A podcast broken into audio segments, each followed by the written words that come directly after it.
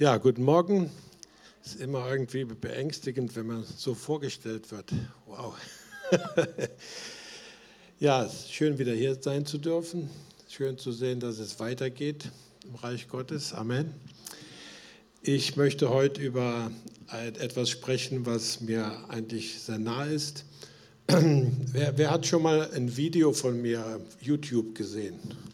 Niemand. Doch ein paar. Und äh, ich habe unter meinem Namen, ich habe ja vor vier Jahren angefangen, so YouTube- oder Facebook-Videos zu machen, in den Sprachen, die ich spreche. Und da hat sich mir die Frage gestellt, was schreibe ich denn unter meinen Namen? Am Anfang habe ich natürlich Pastor drunter geschrieben. Irgendwann dachte ich dann, das passt ja nicht. Ich bin ja gar kein Pastor mehr. Ich war Pastor, habe Gemeinden gegründet, aber ich stehe ja keiner Gemeinde mehr vor als Pastor. Lehrer, das versteht kein Mensch. Apostel noch schlimmer, Prophet auch nicht, das kommt alles nicht so an. Und dann habe ich überlegt, ich schreibe einfach das drunter, was die Bibel von mir sagt, was ich bin, nämlich 1. Korinther 15, 10. Ich bin, was ich bin durch die Gnade Gottes. Und heute möchte ich mal über diesen Vers sprechen. Also 1. Korinther 15, 10, da sagt der Apostel Paulus, aber durch die Gnade, durch Gottes Gnade bin ich, was ich bin und seine Gnade ist mir gegenüber nicht vergeblich gewesen, sondern ich habe viel mehr gearbeitet als sie, nicht aber ich, sondern die Gnade Gottes, die mit mir war. Das war jetzt in der Elberfelder äh, Übersetzung. Ich habe also das unter meinen Namen geschrieben, weil ich denke, ich bin, was ich bin durch die Gnade Gottes. Ob ich jetzt mehr gearbeitet habe als andere, das lasst mal dahingestellt sein. Das war die Aussage des Paulus. Vor zwei Wochen habe ich in Düsseldorf gepredigt im Jesushaus über Gnade und Gesetz. Ich wurde zu dem Thema auch eingeladen. Und da war mir danach wieder klar durch Fragen, die sich mir gestellt haben, wie viele Fragen so unter Christen immer noch herumschwirren über, sind wir jetzt unter dem Gesetz, wir sind unter der Gnade und was bedeutet das, was bedeuten die Begriffe Gnade, Gesetz, Disziplin und so weiter. Und da wird meines Erachtens immer noch viel durcheinander geworfen obwohl meines Erachtens die Bibel diese Dinge recht klar definiert. Das Problem ist nur bei so einem Begriff wie Gnade. Wenn ich jetzt in die Runde fragen würde, was, was, wie definierst du denn Gnade, dann kommt wahrscheinlich das hoch, was, was dich am meisten bewegt oder was du gelernt hast. Aber egal, was du antwortest, deine Antwort ist unvollständig. Weil das Wort Gnade, das kann man nicht mit einem Satz übersetzen. Man kann sagen, unverdiente Gunst, also ich kriege etwas, was ich nicht verdient habe. Das ist ein Aspekt der Gnade. Aber Gnade muss verstanden werden in der, in der ganzen Bibel. Bedeutet Gnade zum Beispiel, ich habe letzt, das letzte Mal, als ich hier gepredigt habe, habe ich einen Satz geprägt, der war sehr wichtig. Ich hoffe, der ist auch in Erinnerung geblieben. Gnade ist mehr als Begnadigung. Erinnert sich noch jemand? Zumindest eine Person weil in, in, in der christlichen evangelikalen Welt, da wird der Begriff Gnade benutzt sehr viel, aber die meisten beziehen Gnade immer auf, auf das, was mit der Vergangenheit, mit Schuld und Vergebung der Sünde zu tun hat. Wir sind begnadigt worden durch Christus. Amen. Wir haben es gerade gesungen. Er ist für unsere Schuld gestorben. Und die Gnade, dieser Aspekt der Gnade, ist eher so die Barmherzigkeit Gottes, es ist sein Wunsch, uns zu begnadigen. Es ist Gottes Wunsch, uns aus dem Soll herauszubringen ins Haben. Aber vor, bevor man aus dem Soll zum Haben kommt, ist ja noch etwas davor. Man muss erstmal auf eine schwarze Null kommen. Ich habe da ein kleines Bild vorbereitet. Die, die Begnadigung, also der Aspekt der Gnade, der uns aus Schuld und Sünde und das, was wir vor Jesus waren, herausbringt, das bringt uns auf eine schwarze Null. Wer kämpft manchmal mit der schwarzen Null auf seinem Konto? Einige vielleicht kennt, das vielleicht. Rote Zahlen ist nicht so der Renner. Und äh, viele Christen, die bleiben in ihrem Verständnis von Gnade eben in diesem Bereich der, ich war schlecht, ich war böse, ich war Sünder, ich habe Schuld auf mich geladen. Ich bin zu Jesus gekommen, der hat mir vergeben. Halleluja, Amen. Ja, Amen. Das, das ist nichts, ich möchte das gar nicht gering reden, aber viele bleiben auf dieser Ebene des Verständnisses von Gnade stehen, dass Gnade eben nur das ist, was mich eben aus dem ja, aus dem Negativen herausbringt und jetzt bin ich ein Kind Gottes. Aber das ist vielleicht die Hälfte der Gnade. Weil Gnade ist eigentlich das, was uns ins Plus hineinbringen soll. Kennt ihr noch das alte Heftchen, was der Reinhard Bonke in Deutschland verteilt hat, von Minus zum, so vor, wann war das, vor 30 Jahren ungefähr. Das ist ganz wichtig, das ist ein wichtiger Aspekt, dass äh, Christsein heißt nicht, wir sind Sünder, denen, denen die Schuld und Sünde vergeben ist und das ist jetzt alles. Nein. Wo, wenn, wenn du mal weiter denkst, was Gott eigentlich vorhat, durch die Gnade dir anzutun, das begann damit, dass du ein Problem hattest. Du warst von Gott getrennt, hattest Schuld auf dich geladen, warst ein Sünder. Jetzt bist du ein Kind Gottes. Wo endet das denn? Gemäß der Bibel. Wo endet dieser Prozess der Gnade? Der endet in, äh, in Offenbarung Kapitel 3, wo Jesus sagt, und äh, wer überwindet, der, den werde ich setzen auf meinen Thron. Oder? Das steht wirklich in der Bibel. Das heißt, Gnade bringt dich von, von der Position, wo du verloren warst, ohne Hoffnung. Du warst ein zum, zum lebenslang Verurteilter, ohne Chance auf Begnadigung. Du wirst jetzt begnadigt, nicht weil du was gemacht hast, sondern weil der, der begnadigen kann, hat entschieden, das zu tun, wenn du es glaubst. Aber das ist nicht da, wo du bleibst, sondern du sollst jetzt dich weiterentwickeln zu dem Punkt, dass irgendwann wirst du in Ewigkeit mit Jesus herrschen. Amen. Und dieser Aspekt der Gnade, der wird in den meisten Gemeinden eben unterbelichtet. Weil irgendwie ist das attraktiv, dass man immer noch sagt, ja, ich bin Sünder, ich mache viel falsch. Stimmt. Aber viele denken, dass wenn du als Christ sündigst, dass du dann auf einmal wieder aufgehört hast, Christ zu sein. Ist das wahr?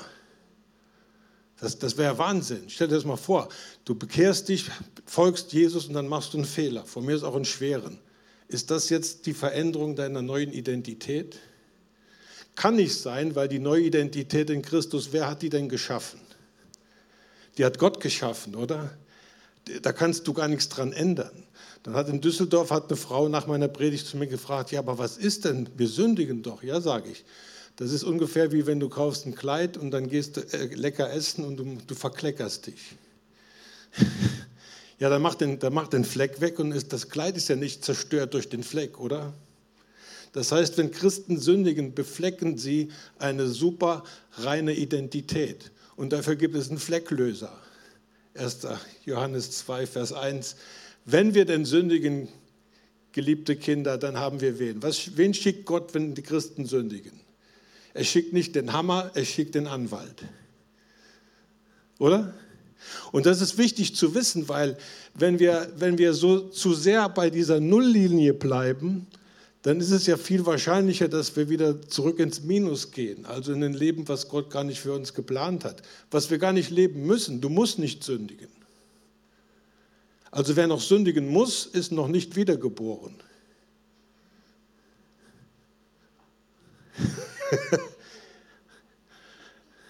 Ja, ich meine, wenn wir sündigen müssen, dann sind wir ja noch Sünder. Aber wir sind doch jetzt Kinder Gottes geworden. Der Same Gottes ist in uns, oder nicht? Das ist doch die Gnade.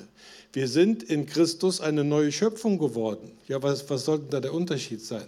Soll die neue Schöpfung immer noch sündig sein? Dass wir das nicht umsetzen, das ist die Herausforderung unseres Lebens als Christen, oder? Schauen wir mal auf das, was ich jetzt der, von der Gnade lerne, wie, wie Paulus sie präsentiert in diesem Vers. Ich bin, was ich bin, durch die Gnade Gottes. Worauf bezieht sich Paulus hier? Er bezieht sich auf sein Apostelamt. Er sagt, er, er erzählt ja die Geschichte, Jesus ist gekommen, das Evangelium wurde etabliert durch seine Auferstehung. Jesus ist Leuten erschienen und zuerst den Aposteln und dann zählt Paulus Leute auf, denen Jesus erschienen ist. Und dann sagt er, dem letzten, dem Jesus erschienen ist, bin ich.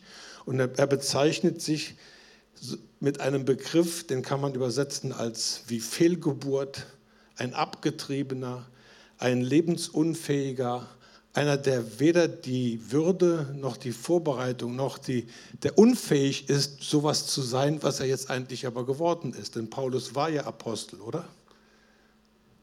Das heißt, Paulus sagt hier, ich bin, was ich bin, und er bezieht sich darauf, ich bin auch ein Apostel, genauso wie Petrus und Johannes und die anderen. Aber ich bin das durch die Gnade, und weil ich diese Gnade erfahren habe, bin ich das geworden. Nicht, weil ich es verdient habe, nicht, weil ich es mir erarbeitet habe, sondern weil Gott es mir geschenkt hat. Viele von uns können, das, können auch diese Mentalität haben. Wir können sagen, ja, ich bin doch unwürdig der Vergebung. Auf der einen Seite ja, bist du, auf der anderen Seite ist die Vergebung aber trotzdem für dich da. Was machst du jetzt damit? Du nimmst sie an, oder? Da muss der Mensch einen gewissen Stolz überwinden.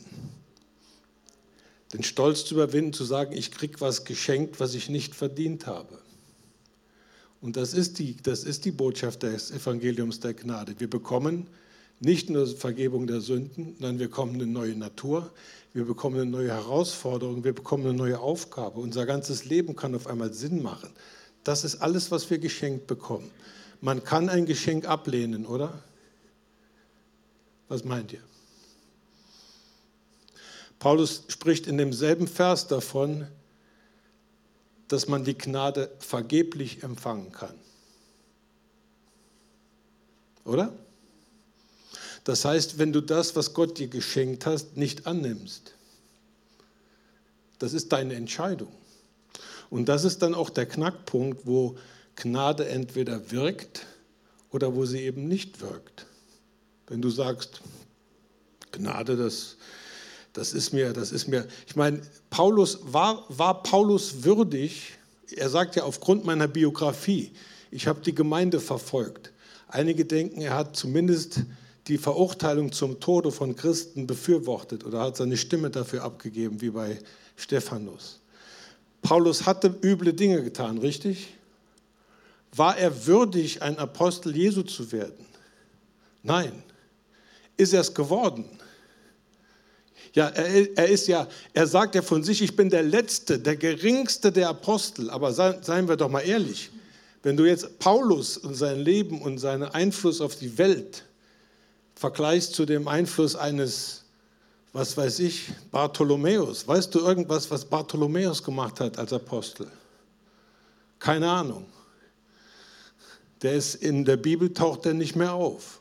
Aber von Paulus kannst du heute überall auf der ganzen Welt. Du kannst irgendwo du hinreist, du findest immer irgendeine Kathedrale, die dem St. Paulus gewidmet ist oder sowas. Richtig?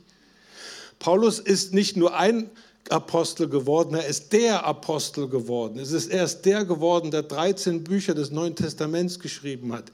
Er ist der geworden, der einen Einfluss gehabt hat auf die damalige Welt, der der hat wirklich seine Welt gerockt, würden die jungen Leute heute sagen. Und mit welcher Kraft hat er diese Welt gerockt? Mit der Gnade Gottes, oder? Und das ist das, Paulus stapelt sehr tief hier in diesem Vers, weil er das in sich hatte, dieses Bewusstsein. Fakt ist aber, dass das Leben des Paulus ist wieder mal ein Beweis, dass Gott aus Mist Dünger machen kann.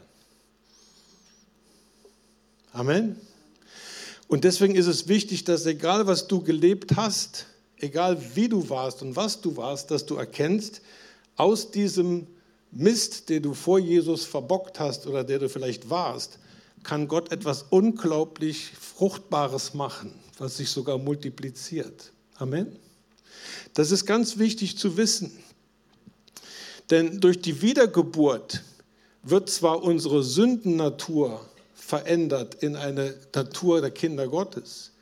Durch die Wiedergeburt und durch die Gnade werden wir frei von Schuld und Sünde der Vergangenheit. Aber unser Leben wird ja nicht ausgelöscht, oder?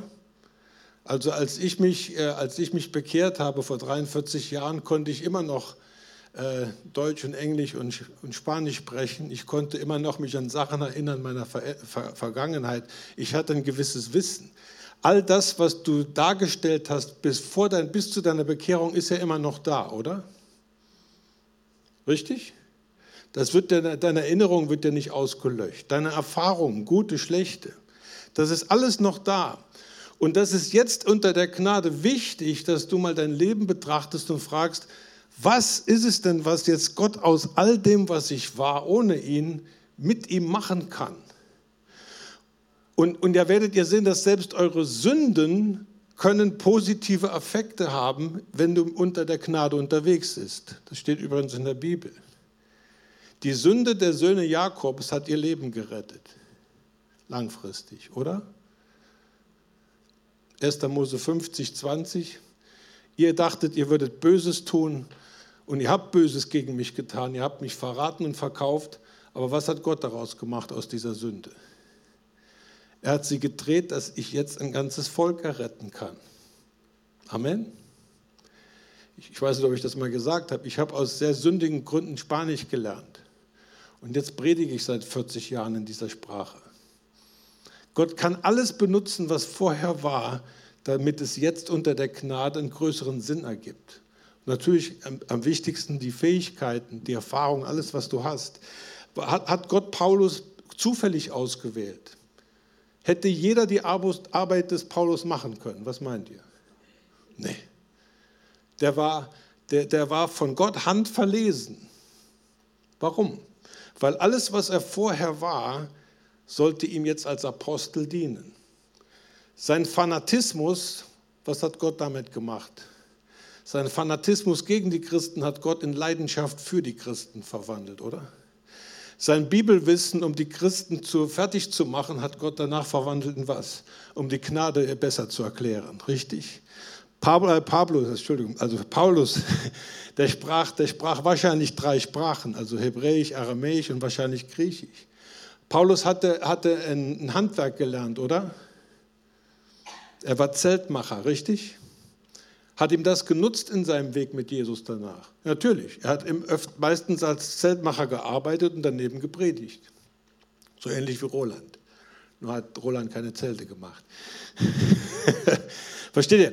Aber all dieses, all dieses, all diese Kompetenz, diese erlernten Fähigkeiten, natürlichen Gaben, All das wird jetzt unter der Gnade etwas, was mehr Sinn ergibt. Denn du beginnst auf einmal dein Leben besser zu verstehen und einzuordnen. Warum hast du das und das gelernt? Das hat einen Sinn. Das kann Gott, äh, unter, in, unter der Gnade kann Gott das gebrauchen, was du gelernt hast. Deine Traumata. Ich meine, zum Beispiel, ich habe ein Buch geschrieben über Trauern, weil ich meine Frau verloren habe. Ich könnte kein Buch schreiben über Scheidung. Ich würde mir das nicht zutrauen, weil ich die Erfahrung nicht gemacht habe. Versteht ihr, was ich meine? Aber du hast in jeder Gemeinde irgendjemanden, der eine Scheidung durchgemacht hat, oder? Rein statistisch gesehen. Das sind die Leute, die wir dann hören müssen zu den Themen, weil die kennen die Gefühle, die kennen die Gedanken, die kennen die Traumata, die kennen das ganze Elend und die braucht die Gemeinde, um anderen zu helfen, durch so ein Ding durchgehen zu müssen. Amen. Alles, was du erlebt hast, kann einen Sinn ergeben. Da, wo du Gottes Trost erlebt hast, sagt 2. Korinther 1, kannst du jetzt andere trösten. Aber warum hast du Gottes Trost gebraucht? Weil du irgendein Problem hattest, oder? Versteht ihr, was ich meine?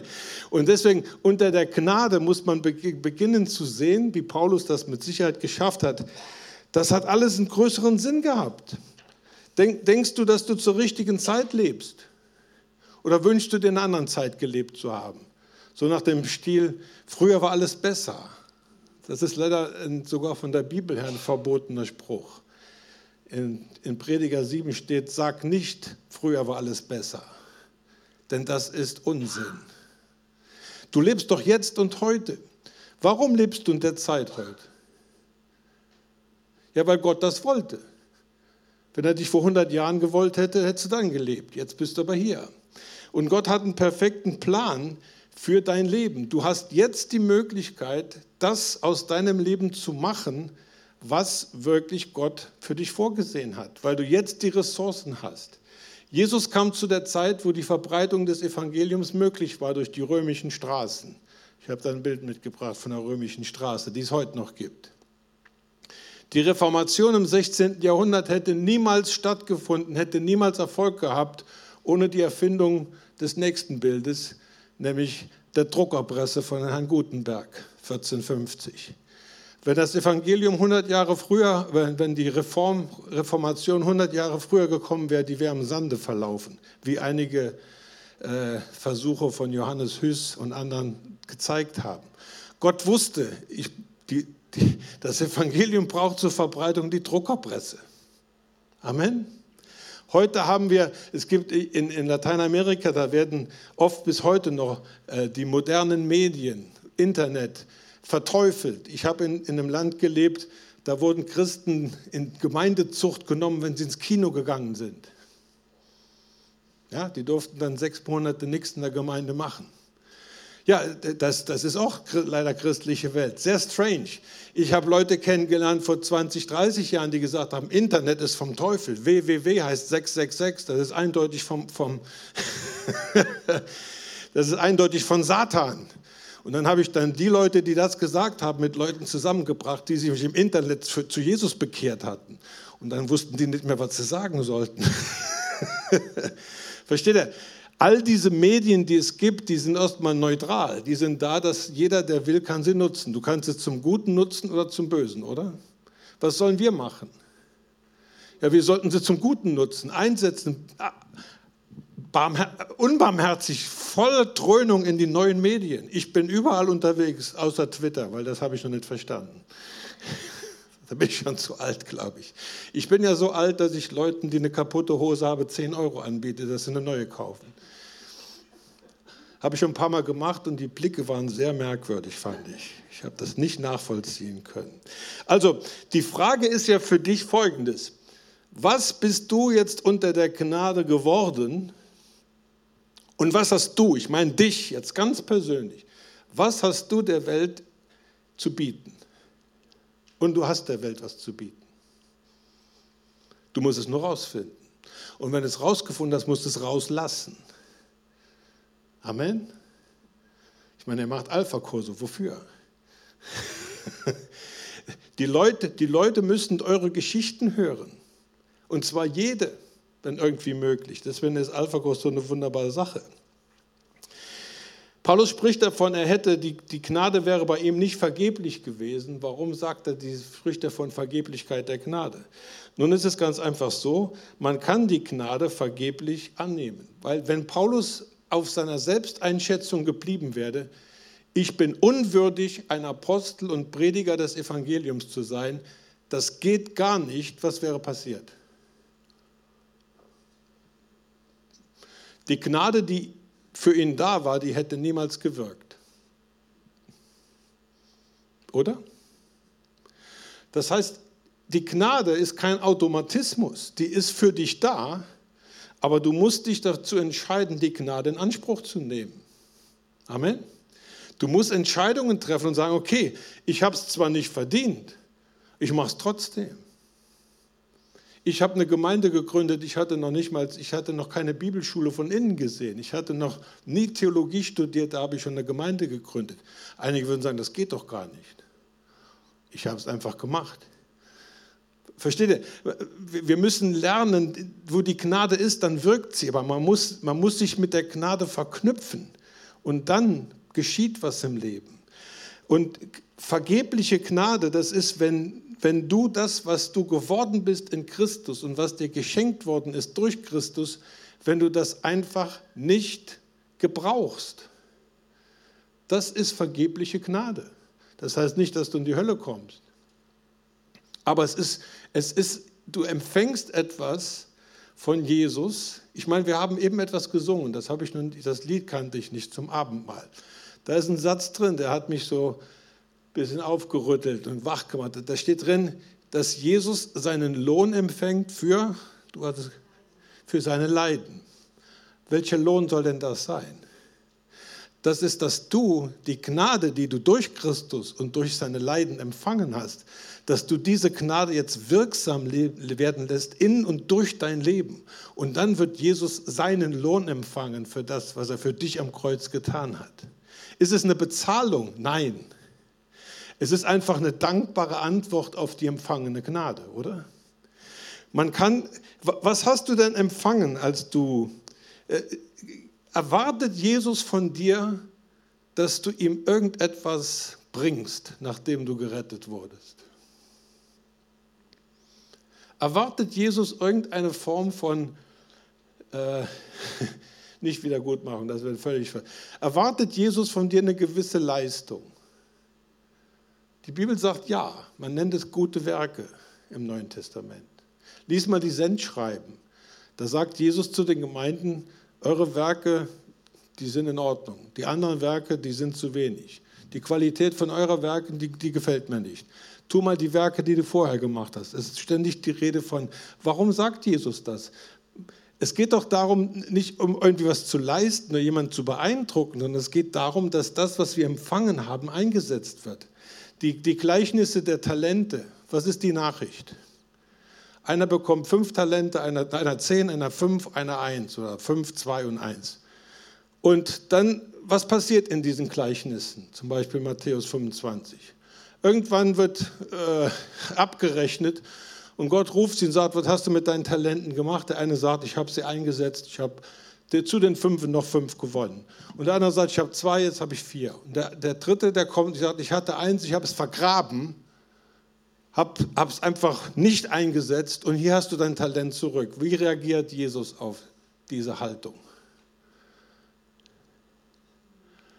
Jesus sagt, das ist böse. Es ist nicht nur falsch, es ist böse. Lest die, die, die, die, die, die Gleichnisse einfach mal nach. Weil ich habe dir was gegeben, dass du was daraus machst. Was machst du aus der Gnade, die Gott dir gegeben hat? Gibt es ein Resultat? Gibt es da irgendwas, wo du Jesus sagen könntest, das habe ich mit der Gnade gemacht? Jetzt mal zu den Talenten. Ich weiß nicht, ob ich das hier mal erwähnt habe. Ein Talent war eine Währungseinheit und zwar die höchste in der damaligen Zeit. Ein Talent war 6000 Denare wert. Das heißt, 6000 Denare waren 6000 Tageslöhne. Das heißt, übersetzt, ein Talent waren, ich habe es ausgerechnet, 16 Jahre und vier Monate Arbeit. Der Lohn für 16 Jahre, vier Monate Arbeit. Seit 1. Juli ist der Mindestlohn in Deutschland 10,45 Euro. Nehmen wir mal einen normalen Arbeiter, acht Stunden am Tag, fünf Tage die Woche, 22 Tage im Monat. Wie, wie, wisst ihr, wie viel Euro heute ein Talent wäre bei diesen Vorgaben. Ich, ich habe es genau ausgerechnet. 331.808,39 Euro. Ist ein Talent wenig? Als du gerettet wurdest, als du durch die Gnade Gottes wiedergeboren wurdest, hast du mindestens ein Talent gekriegt. Und das ist ein Riesenschatz, den du mit der Welt teilen darfst. Das ist nichts Geringes. Du kannst nicht sagen, ja, Gott hat mir meine Sünden vergeben, ich habe es nicht verdient, ich habe es dann mal angenommen, naja gut. Nein, was dir passiert ist, als du, Jesus, als du Christ geworden bist, das ist unglaublich. Das ist so wunderbar. Du hast eines der größten, das größte Geschenk gekriegt, was ein Mensch kriegen kann, nämlich seine Erlösung. Aber nicht nur die Erlösung eine neue Natur mit neuen Aufgaben, mit neuen Ressourcen und alles, was dazugehört, das ist jetzt in dir und du solltest und du solltest es wirklich einsetzen, oder? Amen. Stell dir mal vor, du, du studierst sechs, sieben, acht Jahre, um Arzt zu werden und dann sagst du, ja, war schön, aber ich mache jetzt doch was anderes. Das wäre doch traurig, oder? Ich meine, es gibt solche Fälle, aber das, aber du bist doch viel mehr geworden. Du bist ein Kind Gottes geworden. Du bist ein Miterbe Christi geworden. Du bist, du bist jemand geworden, von dem Jesus sagt, ich will dich irgendwann, irgendwann mal neben dir auf meinem Thron sehen. Das bist du geworden. Und das ist das, was wir der Welt in gewisser Weise schulden. Und das ist das, was Jesus auch von uns allen erwartet. Er erwartet nichts Unmögliches. Er erwartet das vollkommen Normale. Amen. Also lass die Welt durch das Normale, was du bekommen hast, in der Gnade gesegnet werden. Wie kannst du es vermeiden, dass du die Gnade vergeblich empfängst? Erstmal informier dich, wer bist du denn geworden? Was bedeutet es denn, dass du wiedergeboren bist? Da gibt es Bücher zu. Überwinde deinen Stolz, dass du sagst, nein, ich habe das nicht verdient. Das ist nämlich nichts anderes als Stolz und keine Demut. Paulus hat das gesagt und er hat es überwunden und er hat in, seiner, in seinen Fähigkeiten die Welt wirklich verändert. Verstehe, dass die Gnade eine Befähigung ist, in der neuen Natur zu leben. Das ist nicht schwierig. Du musst dich nur darauf einlassen. Du kannst so leben, wie Gott es von dir erwartet. Das wäre unfair, wenn Gott von dir was erwartet, was du nicht leben kannst, oder? Wäre das unfair? Nein, er erwartet genau das, wozu du fähig bist, weil du es in der Gnade bekommen hast. Du bist etwas und du hast etwas, was du den Menschen geben kannst. Und wenn es nur, ich sage in großen Anführungszeichen, wenn es nur deine Lebensgeschichte oder dein Bekehrungsweg ist, das ist die Geschichte, die die Welt braucht. Amen. Einige sind sogar begeistert davon. Mach dich frei von allen Gedanken, dass du unwürdig bist. Deine Würde, wer entscheidet das? Dein Wert, wer hat den festgelegt? Gott, oder? Und ganz besonders Gott in Christus. Weil wenn du das Blut und den Tod des Sohnes Gottes wert bist, dann bist du wertvoll und dann bist du niemals nicht unwürdig. Du warst es, ja, aber jetzt nicht mehr. Amen. Das ist eigentlich eine gute Nachricht. Ihr guckt so, als hätte ich euch gerade hier den Leibhaftigen vorgeführt. Gut. Ich habe noch einen Punkt, aber die Zeit ist zu Ende. Ähm, wenn wir in der Gnade unterwegs sind, dann bringt Paulus in seinem Vers hier Gnade mit einem ganz einfachen Begriff, der uns jedem bekannt ist, zusammen. Arbeit. Er sagt, und weil ich in der, bin, was ich bin durch die Gnade Gottes, habe ich mehr gearbeitet als alle anderen. Jetzt diesen Vergleich, der interessiert uns jetzt mal nicht, aber Fakt ist, dass wahre Gnade führt immer zur Befähigung von Arbeit. Amen. Das heißt, Wahre Gnade, Gnade wird immer gesehen werden an irgendwelchen Resultaten. In der Bibel ist die Arbeit, die Paulus hier erwähnt, es ist die Arbeit des Evangelisierens, des Predigens, des Leute heilens, Dämonen austreibens, so die normalen Tätigkeiten des Christen, gemäß der Bibel. Gemäß der Bibel. Ja, also ich, ich, spreche nur von der Bibel. Nebenbei kannst du arbeiten gehen, deinem Beruf nachgehen, deine Gemeinde gründen, aber die Arbeit, die hier erwähnt ist, das ist das, was tust du, dass das Reich Gottes weitergeht. Die einen können für den Alpha-Kurs kochen, die anderen können für, im Alpha-Kurs Vorträge halten. Die einen werden singen, die anderen werden von mir aus dem Nachbarn mal im Winter den Schnee wegräumen. Frag doch mal, was, da, was, was du tun kannst, dass das Evangelium durch dich weitergeht, weil du kannst es, du hast es in dir. Das ist etwas, das, das erwartet Jesus von allen. Jesus hat, hat, was ist eines der Herzensgebete von Jesus? Er sagt, äh, die Ernte ist groß, doch wenig sind wer? Und Jesus sagt, betet. Was, was sollen wir beten? Bittet deshalb den Herrn der Ernte, dass er Arbeiter in sein Erntefeld schickt. Bist du im Erntefeld Jesu unterwegs? Jetzt sag nicht, ich bin zu alt, ich bin zu krank, ich bin zu schwach. Solange du noch atmen kannst, kannst du was für Jesus tun. Amen. Wenn es nach meinem Wohlgefühl wäre, ob ich mich jetzt gesund fühle, dann, dann ich, hätte ich mich die, nächsten, die letzten fünf Jahre krank schreiben lassen. Das interessiert mich aber nicht. Es interessiert mich nicht, ob Gott mich heilt oder nicht. Mich interessiert nur eins. Was kann ich, Jesus, für dich tun, dass dein Evangelium weitergeht? Amen. Und ich kann es nicht, weil ich schlau bin oder weil, nein, ich kann es, weil Gott die Gnade zur Verfügung stellt. Und mit diesem Bild möchte ich dann auch heute schließen. Äh, die Gnade, das ist so sowas wie eine alte Straßenbahn. Und ich weiß nicht, gab es das mal in Kreuz, eine Straßenbahn mit Oberleitung? Ja, der, der rote Strich ist die Gnade. Das Ding da, was von der Straßenbahn an die Leitung geht, das ist dein Glaube und deine Entscheidung. Die Gnade ist immer da. Bring dich in Verbindung mit der Gnade und dann geht es vorwärts. Amen. Aber wenn du nicht mit der Gnade unterwegs bist, dann bleibst du stehen, oder?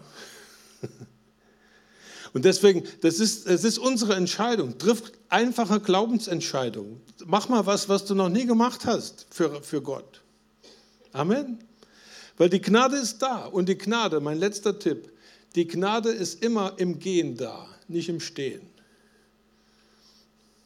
Wenn du, dich bewegst, dann ist Gott sofort da mit seiner Gnade.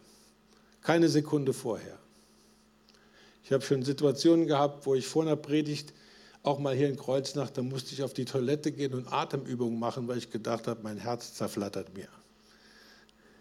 Und als ich dann hier oben gestanden habe und gepredigt habe, waren alle froh und haben gedacht, wow, was für eine tolle Predigt. Weiß ich jetzt, könnte ja sein. Aber keiner wusste, dass ich zwei Minuten vor der Predigt überlegt habe, gehe ich jetzt in den Krankenhaus oder nicht. Das ist Gnade. Amen. Gnade ist in der Bewegung. Beweg dich und die Gnade wird da sein. Lass uns aufstehen und uns zusammen beten.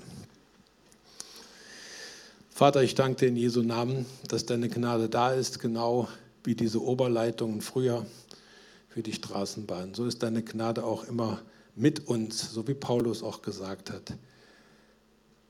Offenbare uns jetzt durch, mit deinem Frieden im Herzen, mit deiner Freude, was, Jesus, dürfen wir tun dass wir verknüpft mit deiner Gnade deine Arbeit tun, dass dein Reich komme, dass dein Wille geschehe wie im Himmel, so auch in Bad Kreuznach, so auch auf Erden, Vater. Danke, dass du dich offenbaren wirst in Jesu Namen. Amen.